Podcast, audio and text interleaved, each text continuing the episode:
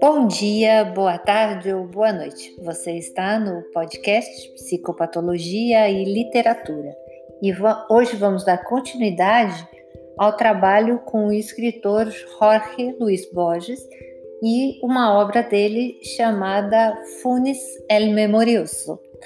Ireneu Funes é, é um ótimo conto de Borges que fala sobre a questão da memória e, consequentemente, o esquecimento. O conto é, vai falar sobre um rapaz, Ireneu Funes, que após um trágico acidente passou a se lembrar de tudo.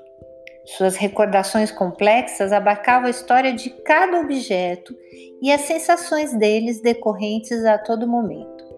Ele podia reconstituir com precisão um dia inteiro, mas para isso levava todo um outro dia. Ele não apenas recordava de cada folha, de cada árvore, de cada morro, mas ainda de cada uma das vezes que tinha percebido ou imaginado. Eu vou ler um trechinho do conto. 19 anos tinha vivido como quem sonha. Olhava sem ver, ouvia sem ouvir, esquecia-se de tudo de quase tudo. Ao cair, perdeu o conhecimento. Quando recobrou, o presente era quase tão intolerável de tão rico e de tão nítido, e assim também as memórias, as mais antigas e as mais triviais. Pouco depois constatou que estava paralítico. O fato quase não o interessou. Pensou, ou sentiu, que a imobilidade era um preço mínimo. Agora sua percepção e sua memória eram infalíveis. É, nesse trecho a gente vê que esse infinito detalhamento de tudo pela memória acabou imobilizando a paralisia. E impossibilitado de esquecer, ele, ele vai se vendo cada vez mais atulhado de imagens sem uma hierarquia. Ele chega a usar, dentro do texto que eu vou ler agora, a palavra um depósito de lixo. Vamos voltar ao texto. Sabia as formas das nuvens austrais do amanhecer de 30 de abril de 1882 e podia compará-los nas lembranças às dobras de um livro em pasta espanhola que só havia olhado uma vez, e as linhas de espuma que um remo levantou no Rio Negro na véspera da ação de quebrado. Estas lembranças não eram simples. Cada imagem visual estava ligada às sensações musculares e térmicas. Podia reconhecer e reconstituir todos os sonhos, todos os entre-sonhos. Mais lembranças tenho eu, disse, do que todos os homens tiveram desde que o mundo é mundo. E também disse: Meus sonhos são como a vossa vigília, e também até a aurora minha memória, Senhor, é como um depósito de lixo. Funes, portanto, tinha dificuldade de pensar. O próprio narrador do conto fala: pensar é esquecer diferenças, é generalizar, é abstrair.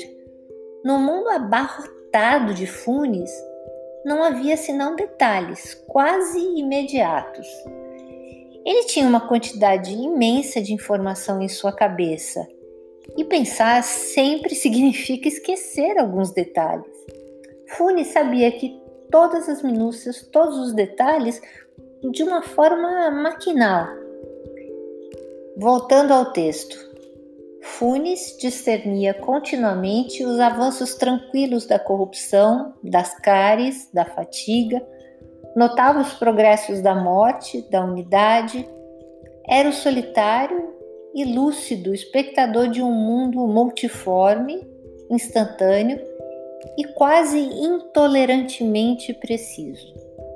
Babilônia, Londres e Nova York têm preenchido com feroz esplendor a imaginação dos homens.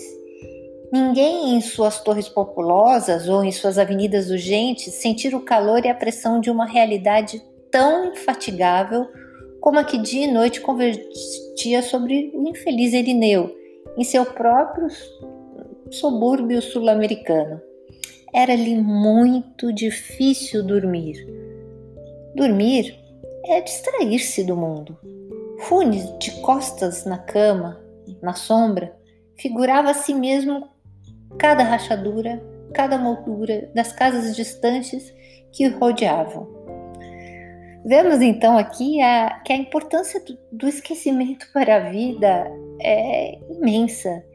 Inspirado em Borges, vemos que esta questão do esquecimento é o que nos possibilita, inclusive, dormir.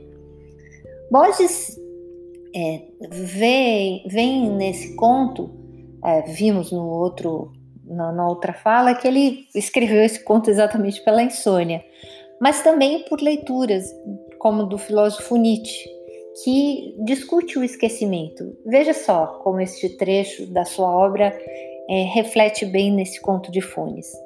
Nietzsche diz: o esquecimento não é só uma vis inerte, como creem os espíritos superfinos.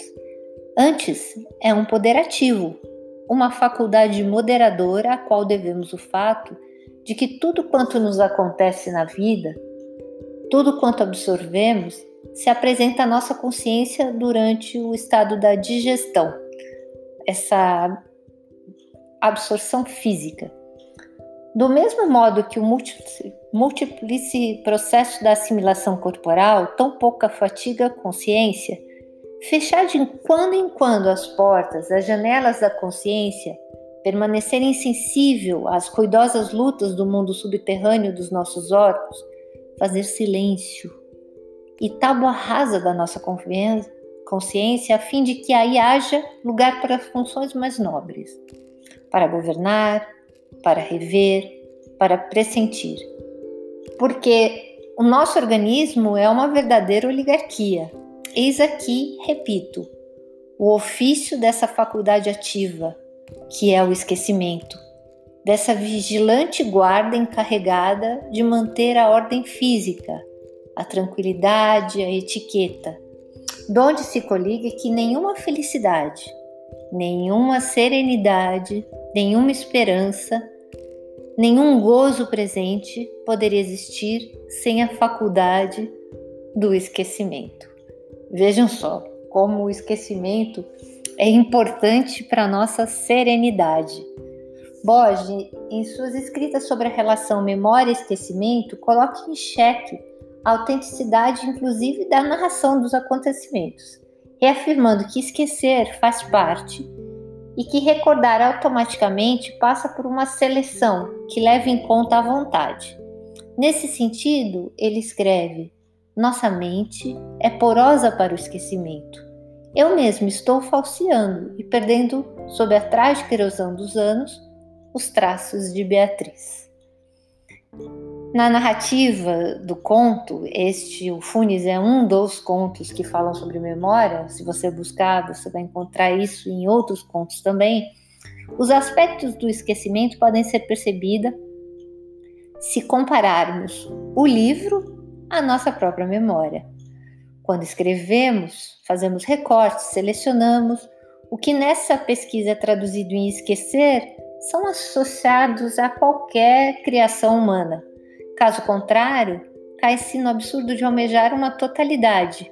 Isso leva automaticamente à falta de sentido. A insônia é a paralisia pelo excesso de controle. Assim, é na incompletude que encontramos lugar para o novo, é no esquecimento que encontramos espaço para a ressignificação das lembranças, pois ao rememorar constituímos uma nova história e isso só é possível porque esquecemos parte, dando espaço para que outras sobressaiam, dando espaços para uma nova vida. É, vou deixar aqui o nosso link, você pode ver o nosso blog Psicopatologia e Literatura, onde você vai ter o texto completo e também algumas outras dicas de leitura, como por exemplo o livro sobre a questão neurológica do esquecimento, Borges e a memória, que depois é uma leitura complementar que vale muito a pena. Muito obrigado pela sua participação e nos vemos no próximo escritor Muito obrigada.